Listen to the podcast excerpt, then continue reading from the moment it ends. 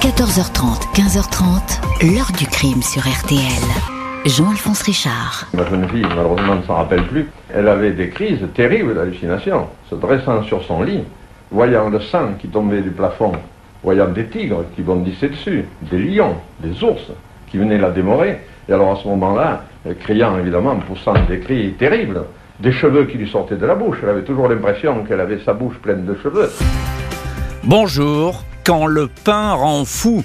Toute une ville, Pont-Saint-Esprit dans le Gard, qui à l'été 1951 va sombrer dans la démence. Une population qui se met à divaguer en proie à des hallucinations. Même les animaux n'échappent pas à ce syndrome inconnu. Une intoxication générale. Sept morts, plus de 200 malades recensés, hospitalisés ou internés dans des asiles psychiatriques.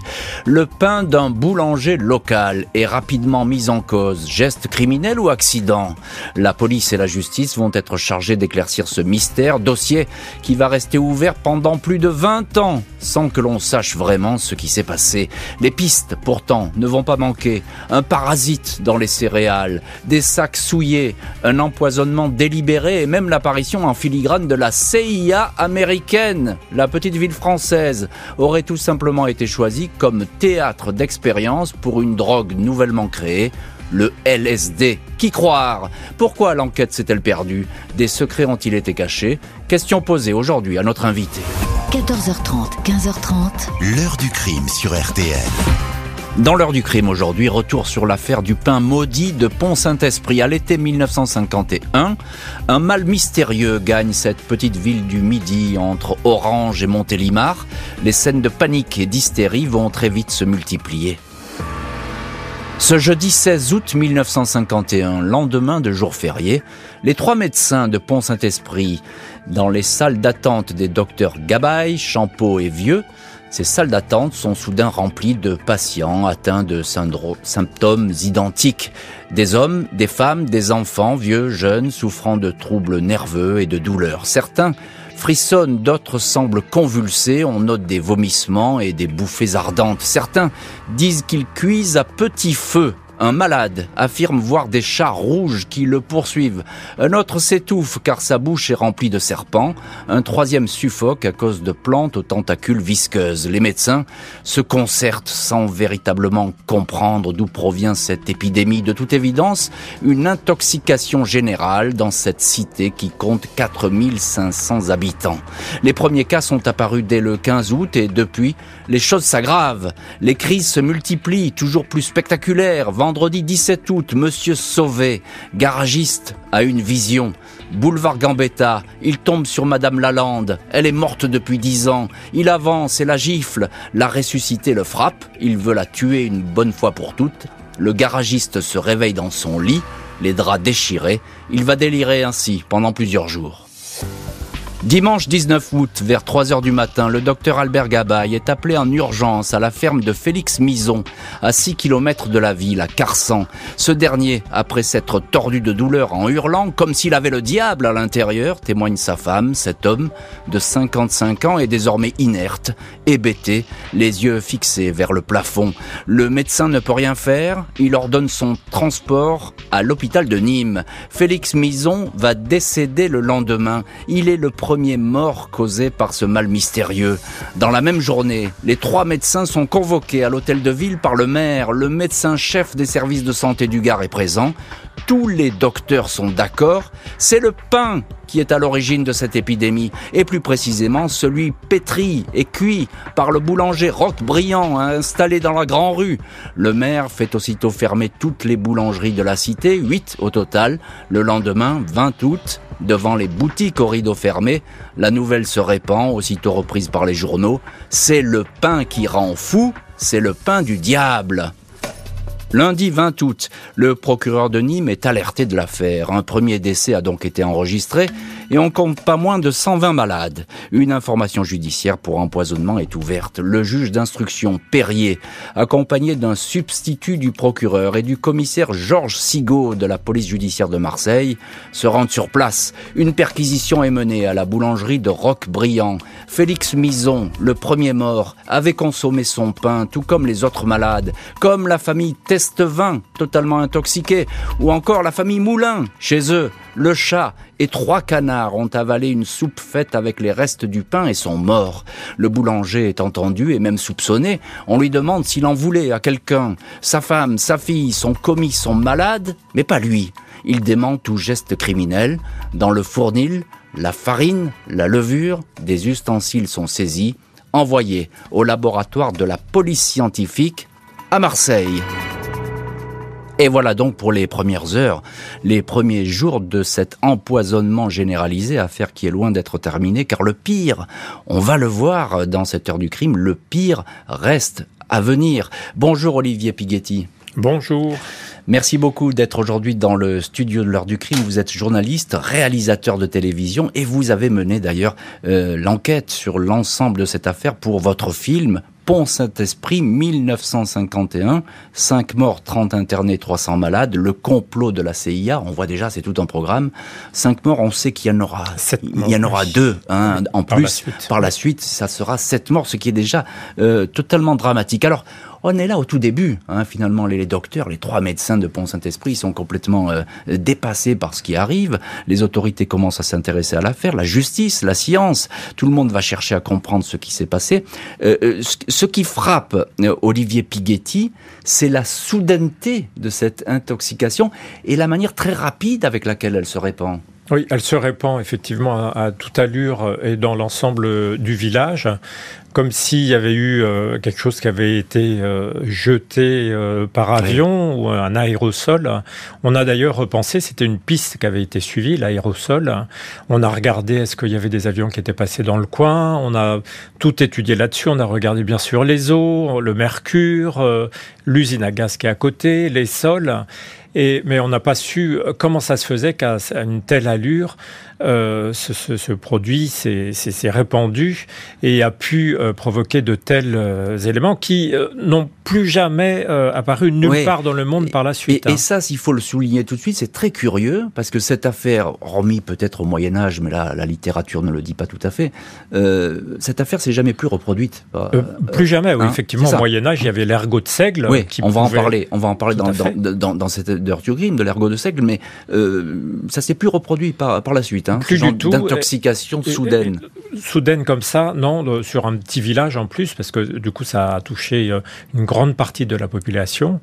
Et, euh, et, les gens étaient étonnés parce que ce sont des effets qui se sont prolongés pendant plusieurs jours euh, pour certains. Oui, c'est pas un simple mot de ventre, c'est ça. Hein. Exactement, oui. Donc ça s'est prolongé dans le, dans le, temps. Il y a eu d'ailleurs 50 personnes qui sont restées en psychiatrie pendant plusieurs mois par la suite. Hein. ce, qui, ce qui est donc très important. Il y a une vraie puissance de ce mal dont on ne sait pas d'où il provient. Alors tout de suite, euh, Olivier euh, on va s'intéresser au pain. Hein. Euh, ça, c'est. Alors, évidemment, à l'époque, tout le monde en consomme du pain. Voilà, tout le monde en consomme. Il y a, trois boulangeries là-bas dans le village. Et donc, on, on, a identifié l'une de ces boulangeries en se disant bah, tiens, les personnes qui sont les plus, les plus touchées, en tous les cas, sont toutes passées par cet endroit-là leurs animaux aussi, on mangeait du pain, etc. Donc euh, on s'est dit forcément il y a quelque chose euh, qui se passe autour de cette euh, boulangerie. Et, cette boulangerie, elle est dans la grande rue, c'est-à-dire la rue principale de, Pont-Saint-Esprit, c'est celle de Roquebriand. Exactement. Alors lui, tout de suite, on va le montrer du doigt. Ah oui, premier soupçonné.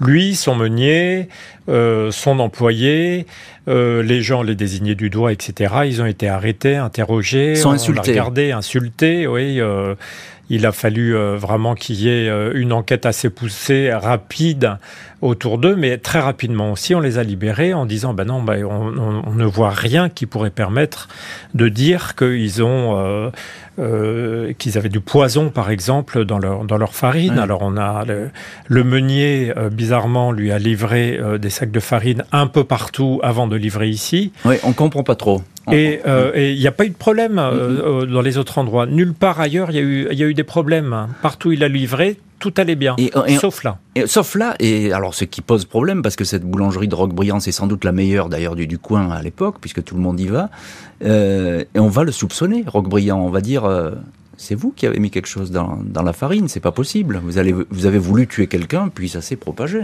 Oui, c'est une humiliation publique pour lui, puisque en l'occurrence il était innocent. Mais effectivement, euh, il, a, enfin, il est passé à côté du lynchage. Hein. Oui, oui, on n'était pas loin, effectivement. Il y a des scènes comme ça où on, on, hurle contre lui euh, à mort, à mort presque, hein, lorsqu'il est, il est encadré par la, par la police.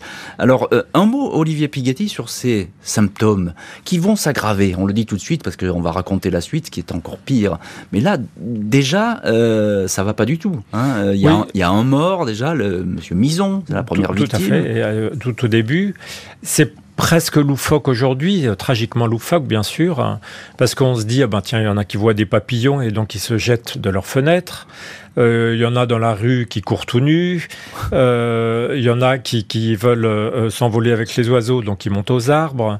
Donc c'est vraiment, on se croirait dans un grand cirque en fait. Hein. C'est une folie collective. Une folie collective, voilà, mais absolument terrifiante pour ceux qui l'ont vécu. Évidemment, puisque vous l'avez très bien dit, ça va laisser des symptômes très durables sur les malades. Encore un petit mot, la situation elle est prise très au sérieux et très vite. Ça, on peut pas dire que les autorités ont traîné. Hein. et ça remonte très haut ça va dans les ministères et tout à fait, au sommet parce, de l'État. Parce que personne n'a compris.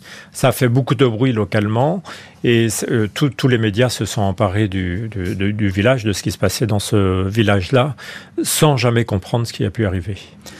Malgré l'attention des autorités, la situation ne va cesser de dégénérer jusqu'à ce que des scènes dantesques se produisent en ville. Un mal qu'on ne peut pas soigner et dont on recherche l'origine. Depuis son arrivée à Pont-Saint-Esprit le 21 août, le commissaire Sigaud a bien du mal à savoir d'où vient l'empoisonnement. L'adjudant-chef de gendarmerie Brignol, qui a interrogé le boulanger Roquebriand, est tout aussi perplexe. Les cas de délire se multiplient et s'aggravent. Plusieurs enfants sont touchés. Un petit garçon de 11 ans doit être interné après avoir tenté d'étrangler sa mère. Dans la famille Karl, une petite fille de 5 ans ne dort plus, des cheveux poussent dans sa bouche. Son père s'applique lui à compter une à une les perles d'un rideau. Dix ans plus tard, il expliquera que c'était le seul moyen pour lui d'éviter de se jeter dans la cage d'escalier. L'inquiétude se lit sur les visages. Au soir du samedi 25 août, elle se change en panique. Au fil des heures, les crises hallucinatoires et les délires suicidaires se multiplient. Les médecins, les pompiers, les gendarmes sont débordés. Une femme se jette du deuxième étage de l'hôpital. Un homme veut se jeter d'un pont sous lequel les pompiers sont venus tendre un filet.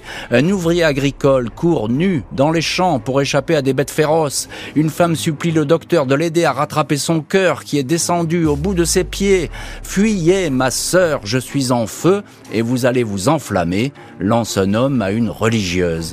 Une nuit d'apocalypse, dit le docteur Albert Gabaye, qui à 2 heures du matin téléphone au ministère de la Santé. On autorise à faire interner d'office les malades les plus graves. La nuit de l'apocalypse a fait trois morts supplémentaires, des blessés, une trentaine d'admissions dans les hôpitaux et asiles psychiatriques. Jeudi 30 août 1951, 15 jours après le début de l'épidémie, le professeur Olivier du laboratoire de police scientifique de Marseille transmet ses conclusions officielles au juge d'instruction. Il a expertisé la farine saisie à Pont-Saint-Esprit. Il dispose aussi des résultats d'autopsie pratiqués sur trois victimes et même sur des animaux. Selon lui, L'empoisonnement est dû à la présence d'ergot de seigle dans la farine, un résidu toxique qui a fait des ravages au Moyen Âge. On l'appelait alors le mal des ardents, les victimes ayant la sensation de brûler. Le préfet évoque la piste de l'ergot de seigle, un alcaloïde végétal, piste sur laquelle se penchent, dit-il, toutes les sommités médicales. Vendredi 31 août, le commissaire Georges Sigaud est affirmatif. Je sais d'où proviennent les farines avariées, je pense que le mystère sera éclairci dès aujourd'hui.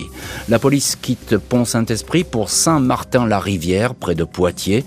Ici, le moulin de Maurice Maillet a fourni la farine à plusieurs boulangeries du Gard. Maillet reconnaît qu'il a utilisé un lot de grains défectueux, un fond de silo pour sa production. Il a incorporé cette farine dans certains sacs C'est un boulanger du coin, Guy Bruer, qui lui avait fourni ses 15 quintaux de mauvais seigle et de blé. Les deux hommes sont arrêtés, transférés à Nîmes, où une foule de journalistes les attend à la gare. Ils sont inculpés d'homicide, des blessures involontaires et de fraude. Maillet est incarcéré, Bruer placé sous contrôle judiciaire. L'énigme du pain empoisonné est éclaircie, titre un journal. Pas sûr du tout. Et évidemment, cette question va prospérer. On va voir que l'ergot de seigle n'est peut-être pas la bonne euh, solution, ou dans tous les cas, la seule explication dans, dans cette affaire. Enquête euh, ou pas à Pont-Saint-Esprit, l'intoxication elle, elle continue. Olivier Pighetti, euh, réalisateur, journaliste, vous avez euh, consacré un film à cette affaire.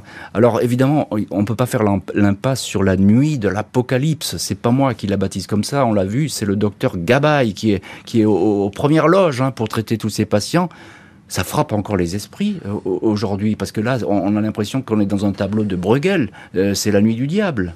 C'est la nuit du diable, exactement. Et d'ailleurs, les habitants bon, les plus âgés de Pont-Saint-Esprit sont encore marqués euh, aujourd'hui par cette affaire. Euh, et, euh, et, on parle comme si c'était hier. Moi, toutes les interviews que j'ai fait sur place, il y a encore d'ailleurs des rumeurs. Ah ben non, mais c'était pas lui, c'était peut-être lui. Ah bah il s'est peut-être passé ceci. Enfin, on en discute encore là-bas parmi les anciens en tous les cas on se dit, comme si on pouvait avoir des nouvelles théories, qui pouvaient euh, qui pouvaient arriver, qui pouvaient émerger. Oui. Et euh, il faut pas oublier que les, les, les, personnes qui ont été inculpées ont été relâchées euh, finalement par la suite. Elles, elles vont l'être par la suite, mais euh, pour l'instant là, pour cette nuit de l'apocalypse, tout le monde est débordé. tout le monde est débordé. Les, tous les services. Je crois qu'ils vont faire appel à des étudiants en médecine. Exactement, qui viennent et qui ne savent pas quoi faire par rapport à ça, parce qu'on n'a jamais vu ça. Donc on ne sait pas comment traiter les gens, on ne sait pas quoi leur donner, on ne sait pas où les mettre et on ne sait pas comment calmer l'ensemble de l'épidémie. Et c'est ça qui est, effrayant parce qu'on se dit, ah ben tiens, est-ce que le village d'à côté aussi va être contaminé? Est-ce qu'il y a d'autres raisons? Donc les gens ont peur aussi, les gens qui interviennent, euh, des, des infirmiers ou autres. J'ai vu des témoignages de l'époque où des infirmiers euh, refusaient de prendre certains malades en se disant qu'ils allaient être eux-mêmes contaminés. C'est une peste. C'est une peste, voilà. Hein, c'est une peste, qui a l'air de débuter dans cette euh, ville gentille où il se passe pas grand-chose à Pont-Saint-Esprit. C'est une ville, euh, assez tranquille, aisée et tranquille. Hein. Oui, oui, tout à fait. Euh, alors il y a ces autorités débordées. On est presque à deux pas de l'état d'urgence. Hein, il faut bien le dire. Ah, localement, oui, c'est la, panique totale. Surtout que ce, Pont-Saint-Esprit est un peu à l'écart. Du coup, c'est compliqué d'aller jusque là-bas, de il n'y a pas d'autoroute à l'époque. Non, hein. non, à l'époque, il n'y avait. Il a pas, d'autoroute, il n'y a pas de. Les avions desservent évidemment pas pour Saint-Esprit, euh, mais je pense qu'ils desservent Et donc pas. le balai des ambulances. Euh, et qu'est-ce qu'on fait de ces malades? Et est-ce qu'ils sont contagieux? C'est aussi ça les questions. C'est la question. Hein. Donc là, tout le monde est en alerte et on ne sait pas effectivement, on, est débordé de tous les côtés. Euh, alors il y a cette explication. Ça, c'est le, le professeur du laboratoire scientifique de la police de Marseille qui la donne. C'est l'ergot de seigle. Alors dites-nous quelques mots là-dessus, Olivier Alors voilà, l'ergot de seigle, effectivement, au Moyen Âge, c'était un vrai problème, hein, c'était un vrai souci, qui a été complètement éradiqué, mais je parle vraiment éradiqué mondialement euh, et donc qui n'était plus du tout actif euh, nulle part euh, dans le monde, ou alors on peut peut-être parler de certaines parties de l'Inde ou dans des parties du monde comme ça qui sont assez défavorisées où les contrôles sanitaires sont pas aussi importants. Alors effectivement, on a on a accusé les uns et les autres d'avoir pris des fonds de soute, par exemple, pour récupérer le, le, le, blé, mais ils le faisaient tout le temps. Ça, c'était pas nouveau. Et d'ailleurs, sur l'ensemble des sacs qu'ils ont pris dans ces fonds de soute, ils en ont distribué à d'autres endroits euh, sans qu'il y ait de, de problème particulier. Donc euh, c'était vraiment, il fallait trouver un coupable pour pouvoir clore l'affaire, je pense, pour pouvoir rassurer mm. les populations, c'était important, et pour pouvoir dire que maintenant on pouvait commencer à vivre euh, autrement ou autre chose, à, tourner la page. L'ergot de seigle, juste une précision, c'est quand le blé n'est pas suffisamment trié, c'est ça? Voilà, exactement. Mélangé à, à, du seigle de mauvaise qualité De mauvaise qualité ou germe effectivement une, des, des, produits qui peuvent être toxiques pour l'être humain. Bien sûr. Alors Olivier Pighetti, vous avez mis le doigt sur la question principale, et c'est une question d'ailleurs qui, qui est posée à l'époque, dans les journaux de l'époque, par le, et la première fois par le journal Le Midi Libre, qui est le journal local qui pose cette question pourquoi, comment, pardon, comment l'ergot meurtrier s'est-il retrouvé dans une seule balle de farine? Une balle, c'est un gros sac de farine. C'est la vraie question, parce que euh, vous l'avez dit, cet, ergot de seigle, il a pu être dans plein de sacs, et, curieusement, il, n'est que dans une seule boulangerie? Que dans à un seul endroit. Euh, dans une seule boulangerie. Et euh, comment ça a pu atterrir là et pourquoi ce sac C'est totalement incompréhensible. Hein. Et les, scientifiques de l'époque, les, médecins, notamment certains qui s'étaient intéressés à l'époque où l'ergot était quelque chose d'assez important dans, dans, le monde entier, euh, ne comprenaient pas que ça puisse euh, se révéler de, de la sorte. Mm. Et d'ailleurs, il y a eu beaucoup de controverses à, à l'époque. On a euh, critiqué aussi les services de police euh, en disant ben non, euh, je pense que l'enquête n'est pas faite. C'est une invention. De la façon, voilà. Hein. C'est une invention. L'enquête n'est pas faite. Vous n'êtes pas, pas assez, vous, vous n'êtes pas allé assez loin sur les pistes possibles. Oui, il va même y avoir des, des contre-expertises de scientifiques qui vont dire mais non, il n'y a pas d'ergot de seigle, ça, ça, n'existe pas. Exactement, oui, qui ont étudié le fameux blé mm. et les résidus et tout ce qu'il en restait sans pouvoir trouver quoi que ce soit. Et on va vite donc en revenir au, point de départ. La piste de l'ergot de seigle, on vient de le dire, demeure fragile. Dans l'attente de décider si les deux inculpés seront traduits devant un tribunal, à l'occurrence une cour d'assises, les investigations continuent. Alors que le minotier Maurice Maillet est incarcéré à la maison d'arrêt de Nîmes, le juge d'instruction multiplie les demandes d'actes pour que le dossier de l'empoisonnement soit éclairci. L'épidémie a alors déjà fait cinq morts, deux autres personnes souffrant de graves séquelles décéderont dans les mois suivants.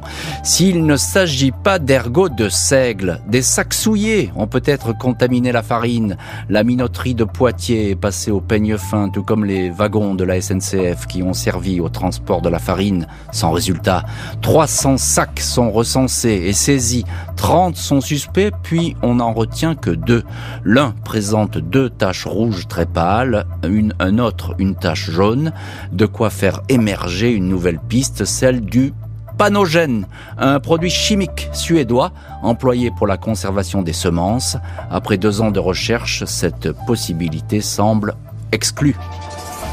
11 août 1954, trois ans après la mystérieuse épidémie de Pont-Saint-Esprit, le juge d'instruction de Nîmes rend une ordonnance de non-lieu au bénéfice du minotier de Poitiers, Maurice Maillet, et de son fournisseur Guy Bruer. Les deux hommes qui risquaient de comparaître aux assises sont exonérés de toute responsabilité dans cette affaire. Le juge écrit que malgré toutes les recherches effectuées, il n'a pas pu être déterminé dans quelles conditions la farine a été rendue toxique, que ce soit par faute ou par négligence. Un autre juge à Poitiers lève l'accusation de fraude. À ce moment-là, l'enquête sur le pain qui rend fou est close. Aucune réponse apportée. Et une enquête close qui laisse donc les, victimes, les autorités, les scientifiques à la croisée euh, des chemins impossible de savoir euh, ce qui a pu se passer. Dans le studio de cette heure du crime, Olivier Pighetti, journaliste, réalisateur à la télévision, vous avez euh, consacré un, film, un documentaire à, cette affaire.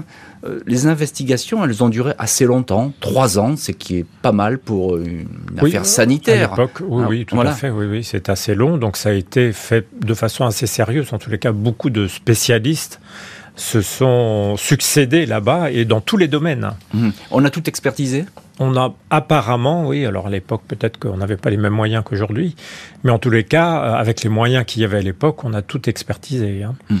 Et alors on va euh, examiner effectivement toutes les pistes, parce qu'encore une fois, euh, pendant ces trois années, on est perdu. Hein, il faut bien le dire, les scientifiques, les autorités, personne ne sait. Ou alors on sait, mais on le cache.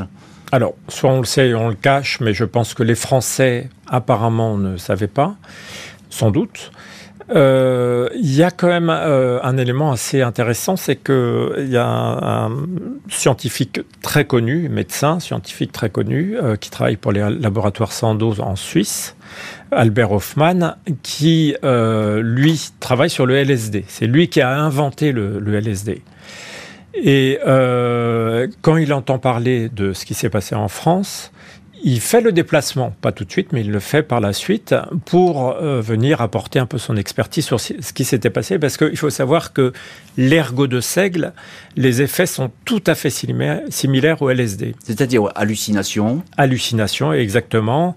Euh, euh, des, des, des, effets qui sont extrêmement dangereux quand la personne ne sait pas, puisque les Américains ont beaucoup travaillé là-dessus, quand la personne ne sait pas qu'elle prend du LSD, par exemple, si je vous en donne là aujourd'hui, et euh, sans vous le dire, vous allez euh, commencer à avoir une peur panique absolument terrifiante mmh. parce que votre corps va plus vous répondre. Vous allez voir des choses. Oui, c'est ça. Vous sortez qui... de votre corps finalement. Hein. Exactement. Vous allez voir des choses qui, euh, qui, qui, qui ne sont pas maîtrisées puisqu'on n'a pas dit, on n'a pas prévenu, etc. Donc euh, Hoffman se, se déplace et dit immédiatement ah, ah, c'est sûrement pas l'ergot, c'est du LSD. Alors oui, on, alors ça, le LSD, on va y revenir. On va y oui, revenir évidemment parce que la piste, elle est très intéressante. Mais là, vous décrivez euh, des symptômes qui c'est très frappant effectivement, puisque le LSD, euh, les symptômes ont été décrits beaucoup dans la pop culture, etc. Donc on, on sait ses effets et ça y ressemble effectivement euh, de manière étrange. Alors on cherche, on ne trouve pas, on, on, examine des pistes. Il y a cette fameuse piste, je vous en ai parlé, la piste du panogène, ce produit là qui est fait pour traiter les cultures. Ça, ça donne rien non plus. Ça ne donne rien. D'abord, on l'utilise euh, à l'époque assez fréquemment ici et là sans jamais avoir eu de problème de ce type, en tous les cas, avec ce produit qui est effectivement toxique mais euh, qui n'avait absolument aucun de ses effets. Et encore une question, euh, Olivier Pighetti. Vous disiez à l'époque on n'a pas les mêmes moyens d'expertise, c'est une évidence. Est-ce qu'aujourd'hui on en saurait plus? C'est une question difficile, mais si ça se passait aujourd'hui, je pense qu'on y aurait certainement les moyens de pouvoir savoir euh, quelle est l'origine de la souche euh, qui, qui, a causé ce, cette espèce de théoriquement, oui, oui, oui d'épidémie générale. Oui, oui, oui. L'enquête a abouti à une impasse, laissant une foule de questions sans réponse. Des thèses ne vont cesser d'émerger, dont une qui va faire beaucoup de bruit, laisser grandeur nature d'une nouvelle drogue.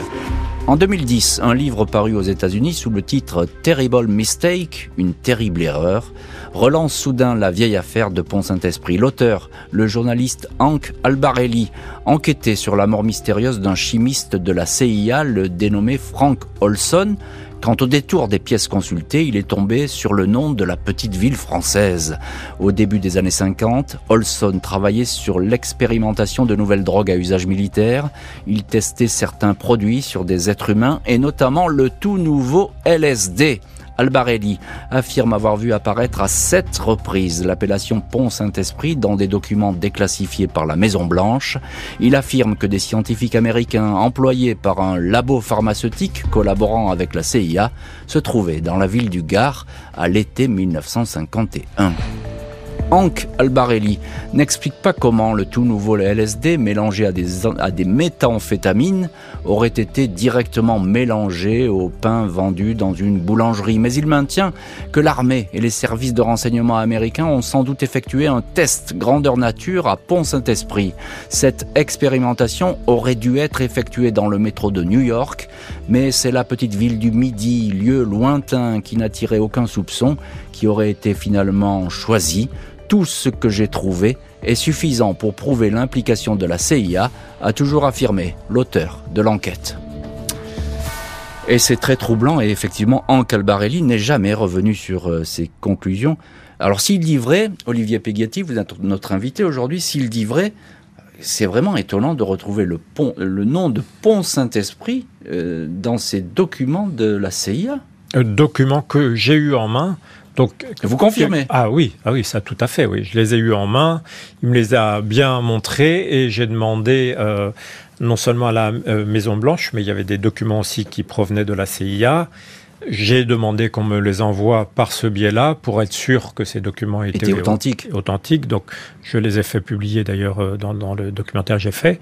Et donc, euh, là-dessus, il n'y a, il n'y a pas de théorie. C'est pas des possibilités. Non, ça a été le cas, c'est-à-dire que non seulement la, la Maison Blanche a parlé de Pont Saint-Esprit euh, euh, en explicitant qu'il y avait eu euh, une activité, en tous les cas des Américains, à Pont-Saint-Esprit. Et la CIA précisait effectivement cette affaire avec un scientifique et leurs agents disaient que de toute façon ce n'était pas l'ergot de seigle, que c'était du LSD, donc les agents américains de la CIA. Et donc ça, ça c'est dans les ça c'est dans les documents.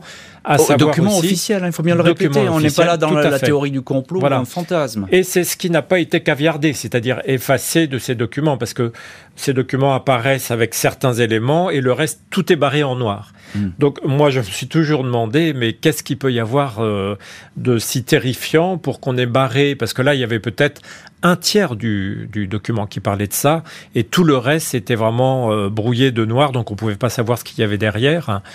Euh, donc c'était très, c'était effrayant de, de, voir ça parce qu'on peut se dire et euh, donc euh, Hank euh, Albarelli, effectivement travaillait sur ce, sur Olson, sur Frank Olson, le chimiste, le chimiste qui s'est bizarrement cassauté de du septième étage, suicidé, suicidé. Alors Albarelli disait que c'était un meurtre. Euh, n'empêche qu'on lui a mis euh, à ce chimiste, c'est un chimiste qui travaillait pour la CIA, on lui a mis des produits euh, LSD apparemment dans, ses, dans, dans, dans, sa nourriture et il est devenu fou. Il est hmm. devenu fou pendant 7, jours. Sa femme ne le reconnaissait plus. Et par la suite, il s'est jeté ou on l'a jeté, je ne sais pas. par une fenêtre, c'est ça? Voilà, exactement. on l'a retrouvé dans les, les rues de, de New York en bas de l'immeuble.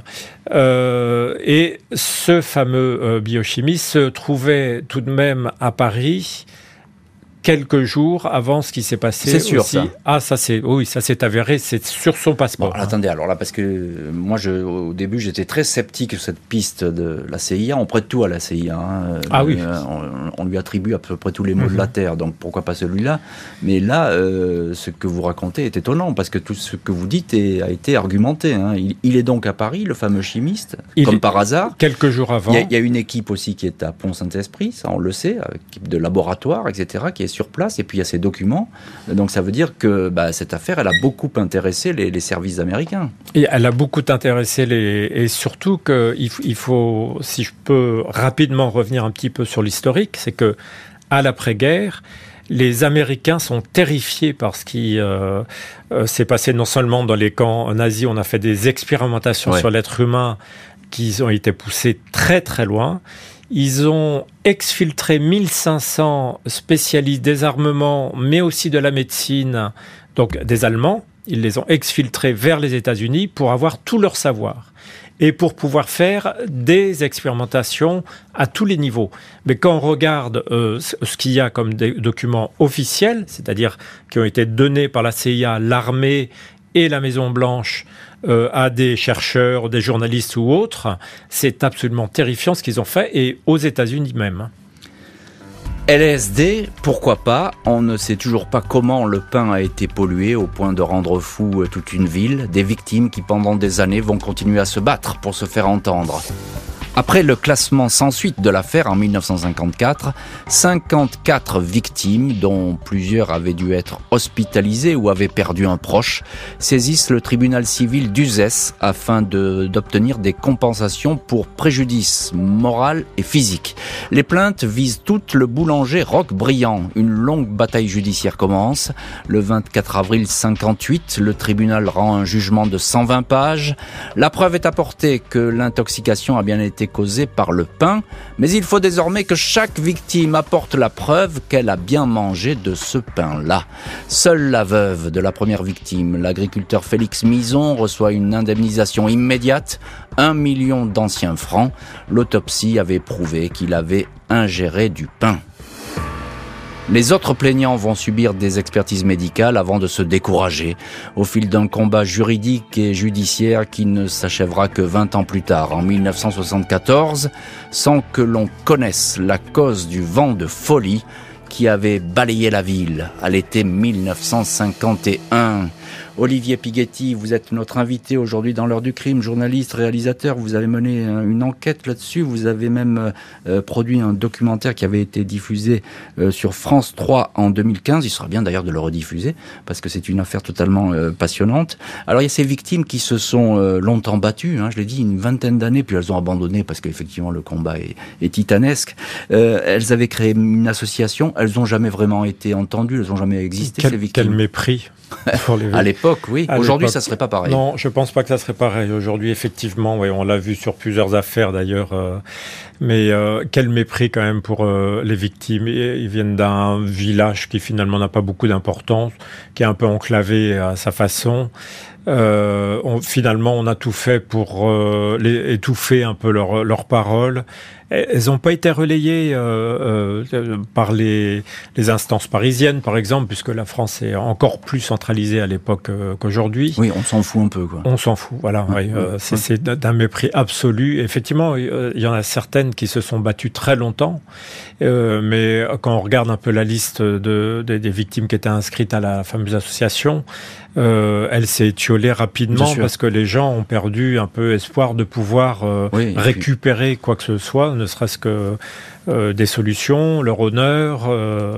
leur santé aussi très important. Oui, et puis ils se battaient contre un mal inconnu et contre moins une espèce de montagne de secrets. Hein, voilà, puisque... on, agitait des, des, épouvantails en disant bah c'est pas nous.